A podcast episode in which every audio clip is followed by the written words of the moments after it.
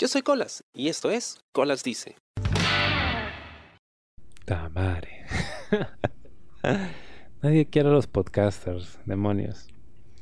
Bueno, una amiga me manda un aviso eh, de empleo, muy emocionada ella, eh, que había visto en LinkedIn, esta red social que yo prácticamente no uso jamás, pero por algún motivo es muy útil hasta donde sé y mucha gente encuentra trabajo por ahí.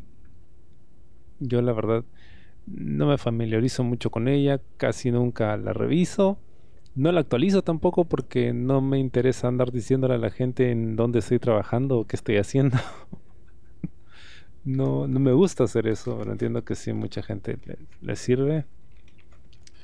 y bueno, la cosa es que me manda este aviso y era una empresa internacional que estaba buscando eh, productores de podcast. Y cada vez que ella ve alguno de esos avisos me los manda. Yo los tomo con pinzas o con menos entusiasmo por muchas razones. Primero porque, bueno, vivo en Perú y muchas veces las empresas de fuera no necesariamente eh, pues eligen trabajadores que estén fuera de sus territorios de operaciones. A veces sí, pero muchas veces no. Lo otro es que, bueno, generalmente cuando son así convocatorias abiertas, eh, postula gente pues que de verdad ha trabajado en empresas dedicadas al podcast.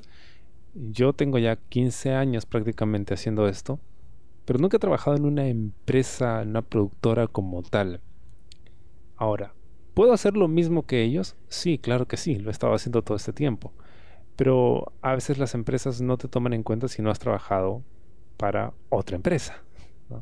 Si eres independiente, muchas veces como que te ningunean. O si te observan con lupa y son mucho más exigentes en ese sentido.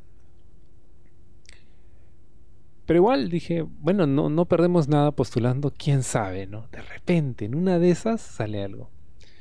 Así que empecé a actualizar mi CV, porque como era una empresa de podcast, el CV que normalmente uso no era necesariamente el adecuado. Tenía que hacer una versión donde resaltara más el tema del trabajo que hago como podcaster, la experiencia que tengo en eso y demás. Así que lo estaba actualizando muy bonito, ¿no? Quedé con una versión del documento que sí, dije, oye, esto está simpático, me gusta. Creo que más o menos se entiende que soy podcaster y que sé de lo que hablo.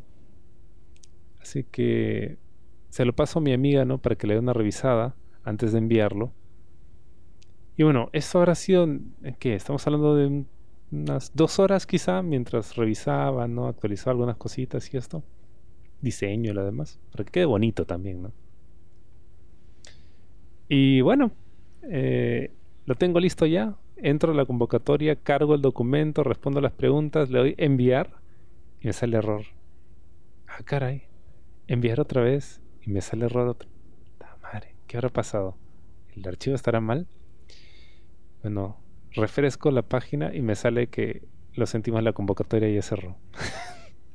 y es como que estuvo activa menos de 10 horas y ya había cerrado. Claro, pero cuando yo iba a, enviar mi CV, ya habían 122 personas que lo habían hecho, ¿no? Según la web. Quizá más hasta antes del momento en el que cerró, ¿no? Y bueno, yo no fui de esas que pudo llegar a tiempo a mandar mi CV. dije, ta madre. El equipo Rocket ha sido vencido otra vez. Porque si bien las posibilidades de digamos, siquiera quedar dentro de los que llegasen a entrevistar, y mucho menos quedarme con el puesto. Eran bajas, eran bastante bajas. Igual no perdía nada intentándolo, ¿no? Y creo que el intentar también cuenta, ¿no? No sé si crees en el secreto, prefiero creer que no, pero sí siento que si empiezo a, a presionar, ¿no? hacer presión sobre un tema, eventualmente va a tocar. Por ejemplo, si empiezo a buscar una chamba, que es lo que me pasa generalmente cuando estoy sin chamba y busco una, empiezo a mandar CVs, CVs, CVs. Cada vez que, que postulo un trabajo, generalmente mando cuánto, 50, 100 CVs, ya hasta la cuenta pierdo. Y uno de esos al menos me tiene que tocar. Ya pues. Igual, algo más eh, aterrizado. Cuando estoy entrenando, por ejemplo, ¿no? Y, tengo que hacer un ejercicio y no me sale, no me sale, pero ahí estás dándole, dándole, dándole. Eventualmente te sale. De repente después ya no sabes cómo hacerlo otra vez, pero, te salió, ¿no? Entonces, la cosa es eso, persistencia, ¿no? Con el podcast, yo he estado haciendo podcast por todos estos años y ninguno parecía tener pegada. O sea, había gente que lo escuchaba y le gustaba y todo chévere, pero, pero no había algo que, digamos, explotase, ¿no? Hasta que me topé con el diario erótico de un adolescente y de repente sí, o sea, no es como que es súper arche popular, pero oye, le está yendo bastante bien, tiene seguidores y la gente me escribe y ya tiene fans, es chévere, ¿no? Pero eso sucedió después de, no sé, 10 años de haber estado haciendo podcast. 10, 11 años de estar ahí, ahí, probando con diferentes formatos, diferentes temáticas, hasta que con una la chunté. Lo mismo me pasa con esto, ¿no? De repente no lo voy a agarrar. Lo más probable es que no agarre esa chamba. Pero la cosa es seguir intentando, seguir mandando, mandando. Y de repente en una de esas, quién sabe, alguien dice, oye, este chico de este país tercermundista parece que sabe algo de esto, parece que tiene unas ideas interesantes. A ver, vamos a, entrevistarlo, a conversar y, a darle una chance, ¿no? ¿Quién sabe? Pero hasta que eso suceda, pues me toca quedarme con los crespos hechos y y me se ve ahí exportado, listo para enviarse. Que bueno, en este caso no, no me tocó. Igual no pierdo la esperanza. La cosa es ser persistente. Eventualmente algo tendrá que salir como decía Axel Rose, ¿no? Algo va a tener que pasar porque esto es todo lo que tengo, mientras sostenía un cepillo de dientes en la mano. Y eventualmente pasó, ¿no? De repente a mí me podría pasar, quién sabe. Pero bueno, hoy no.